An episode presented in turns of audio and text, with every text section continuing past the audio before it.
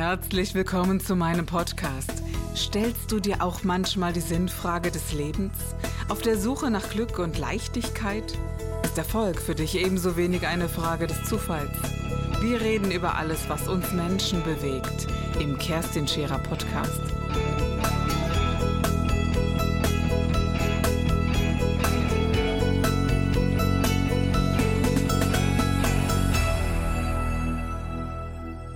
Herzlich willkommen bei Scherer Daily. Wir haben heute einen ganz besonderen Gast deswegen. Ich habe ihn im Flugzeug kennengelernt auf der Rückreise eines Projektes und wir haben uns unterhalten und ich sagte, Mensch, es gibt so viel zu erzählen, das machen wir besser mal in unserer Sendung. Und äh, so einfach möchte ich heute auch beginnen. Herr Wolf, herzlich willkommen, dass Sie heute zu mir gekommen sind und so äh, unerwartet und unverhofft, dass wir uns begegnen dürfen hier heute bei Scherer Daily. Großartig. Ja, ja Ihre, Ihre Frage hat mich damals auch sehr überrascht, aber ich habe dann ja auch spontan zugesagt und äh, ich freue mich, dass ich heute hier sein darf. Ja, ja ich habe äh, ganz interessante äh, Ideen bekommen, mit Ihnen zu sprechen. Sie sprachen über ja, äh, ein Thema, das wir ein bisschen hinten anstellen, aber ein ganz interessantes Thema sein wird, nämlich künstliche Intelligenz. Lassen wir erst mal hinten stehen. Ich möchte gerne heute mit Ihnen äh, über den Herrn Wolf sprechen, der Sie sind. Sie sind äh, ja Jur oder Sie haben Jura studiert, Sie haben ja. Betriebswissenschaft studiert, ja. Sie haben aber dann gesagt, ich bin zwar Wirtschaftsprüfer, ja. so trocken bin ich gar nicht, wie es sich anhört. Und beginnen wir doch damit, was macht eigentlich ein Wirtschaftsprüfer? Ich glaube, bei dem Wort bin ich schon ausgestiegen in meinem Leben immer wieder, dass ich mich gefragt habe, wer macht das und was macht der Wirtschaftsprüfer? Genau, also ich finde diesen Titel auch fürchterlich ja, ja ne? weil er etwas äh, Altes suggeriert. Ja. Was machen Wirtschaftsprüfer? Wirtschaftsprüfer haben eine ganz spezielle Ausbildung, ein sehr, sehr schwieriges Examen und äh, wir werden vereidigt vom Staat. Das heißt, wir werden dann aufgefordert, Jahresabschlüsse oder Konzernabschlüsse von größeren Unternehmen daraufhin zu prüfen, ob sie den gesetzlichen Vorschriften entsprechen. Was passiert, wenn man die gesetzlichen äh, Vorschriften nicht einhält? Ja, genau. Ja, das ist dann äh, erstmal eine ziemliche Diskussionsrunde. Ja, mhm. natürlich die äh, Geschäftsführer, die Gesellschafter, die Vorstände präsentieren ihren Abschluss mhm. und äh, denn wir sind ja gerade aktuell in verschiedenen großen Konzernen ja, am Thema, ja, ne? Ja. Zu sagen, und, und äh, es mhm. ist halt so, äh, vieles. Man denkt sich immer, naja, das steht im Gesetz drin und mhm. äh, Einige Dinge ja. Aber sehen Sie mal an, Sie haben eine größere Beteiligung in Ihren Bilanzen und die haben Sie gekauft. Und jetzt kommt so etwas wie die Finanzkrise. Das heißt, diese Beteiligung entwickelt sich nicht so im Moment, wie Sie sich das erhofft haben. Sie haben Kaufpreis bezahlt. Sie gehen aber davon aus, dass diese Krise eine Delle ist und äh, dies wird sich schon wieder regeln. Also präsentiert der Vorstand eine entsprechende Planung. Und jetzt sitze ich da mit dieser Planung und muss beurteilen, ob der Kaufpreis, der gezahlt worden ist, weiterhin in dieser Höhe in der Bilanz stehen darf mhm. oder ob er reduziert werden muss. Was natürlich, wenn dieser Kaufpreis auch noch fremdfinanziert wird, auch eine schlechte Außenwirkung hat. Mhm. Hinweisen möchte ich auch, wir werden häufig verwechselt, äh, wir kämen vom Finanzamt. Das ist natürlich nicht der Fall. Wir prüfen nicht die steuerlichen Abschlüsse, wir prüfen mhm. die kaufmännischen Abschlüsse. Und zwar für die sogenannte interessierte Öffentlichkeit auch, sprich Banken, andere Gläubiger, auch Lieferanten. Lieferanten wollen ja wissen, kann ich diesen äh, Kunden weiter beliefern? Oder, äh, Und ich glaube, das ist etwas, das wissen ganz, ganz viele eben nicht. Ja. Ich, das wäre jetzt auch mein erster Gedanke gewesen. Ich habe mich natürlich belesen ja. vorher, ja, sicherheitshalber. Aber ich gebe ganz ehrlich zu, ja, das habe ich gedacht. Also ich dachte, diese Bilanzen werden geprüft und es geht um diese klassische, vom Staat engagierte Geschichte. Ist dieser große, dieses große Unternehmen im, im gesetzlichen, gesunden Rahmen? Das genau. finde ich sehr interessant. Mhm. Aber wir haben sehr viele Schätze Geschäftswerte. Ja. Das heißt, äh, ein Unternehmen produziert, das hat Aufträge. Mhm. So.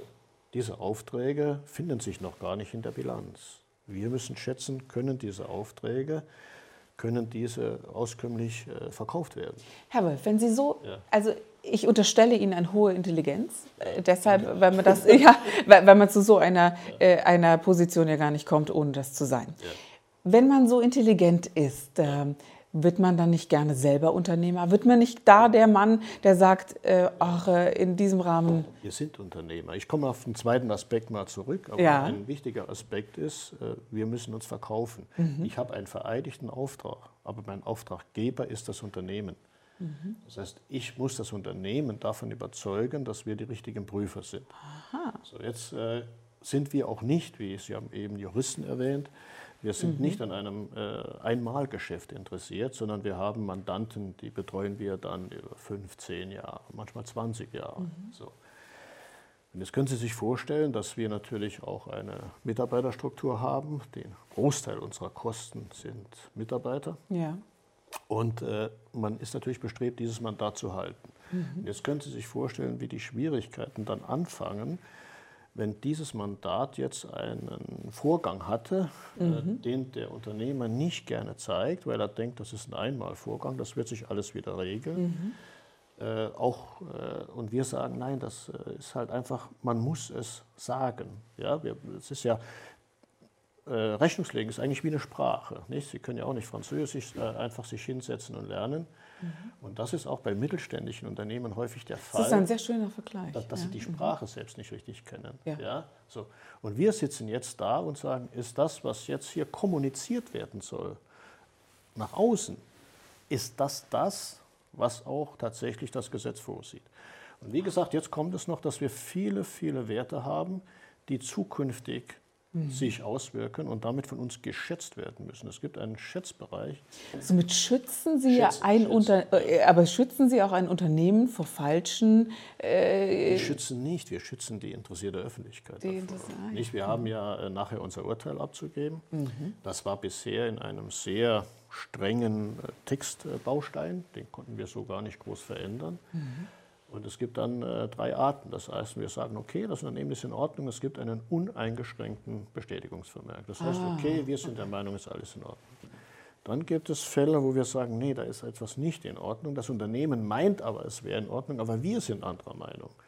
Und dann gibt es einen eingeschränkten Vermerk, wobei wir dann sagen müssen, worauf bezieht sich die Einschränkung. Ja?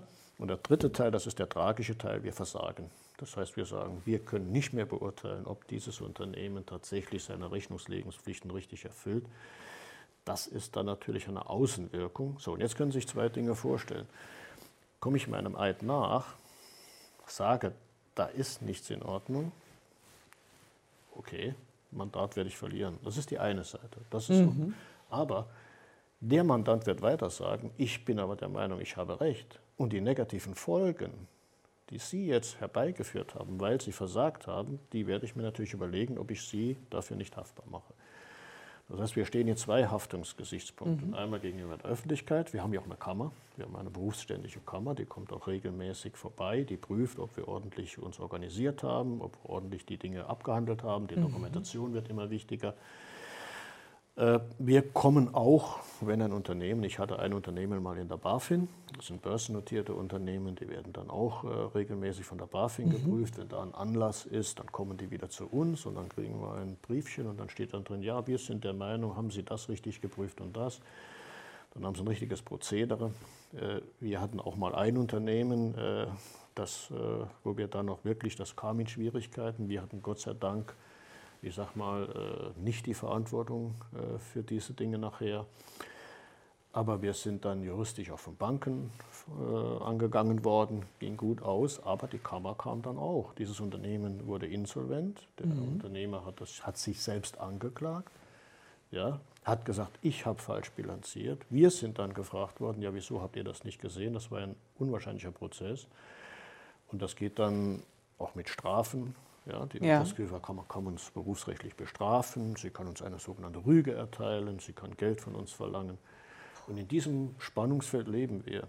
Und jetzt muss ich eins noch sagen: Die Öffentlichkeit hat häufig Das fand ich eine unglaubliche Verantwortung, es ist- es unglaublicher ist Druck. Es, ja. ist so. Es ist ein Riesendruck, wenn Sie mal sehen, ich hatte einen Automobilzulieferer mal an der Börse.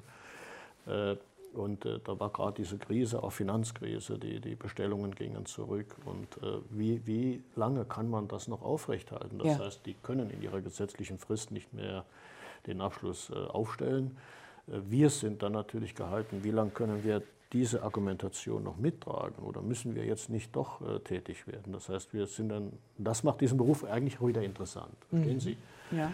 Und was ich mein Lieblingsspeckenpferd Ich gebe ehrlich zu, ich versuche es zu verstehen. Es ist eine Welt, die mir verschlossen bleibt, äh, auf eine gewisse Weise. Denn äh, es ist, wie Sie eben so schön gesagt haben, eine Sprache, die ich nicht spreche. Ja, und, und die muss man kennen. Und, ja. äh, und deshalb verstehe ich auch viel. Aber ich finde sie so interessant, dass ich mich dann wirklich frage, äh, in, in, wie viele, in wie viele Zahlen muss man sich eindenken können? Wie groß müssen die Gehirnareale eines Menschen sein, um, um das bewältigen Gut, zu können? Das ist die Erfahrung, das eine. Ja. Und das zweite ist, wenn man in eine Prüfung hineingeht, dann sieht man sich einzelne Bereiche an. Ja.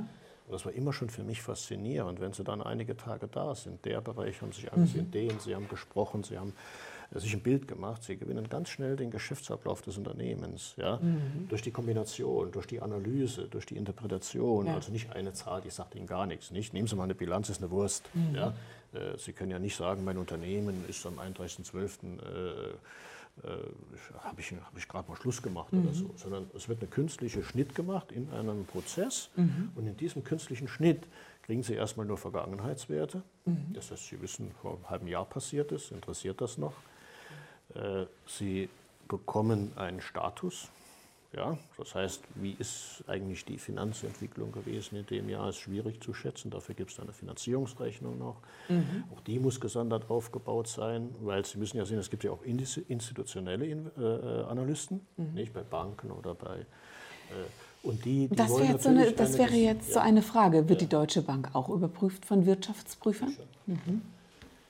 Äh, man kann jetzt nicht irgendwo äh, hinein und kann sagen, ja, ich verstehe das nicht mehr oder so. Ja? Mhm. Aber wenn Sie mal diese Subprime-Krise sehen, nicht? Ja. Äh, wussten Sie, dass wenn ein Hausbesitzer in Amerika, wenn der nicht mehr zahlen kann, mhm. dann gibt es einen Schlüssel der Bank, das Haus gehört der Bank und er ist schuldenfrei.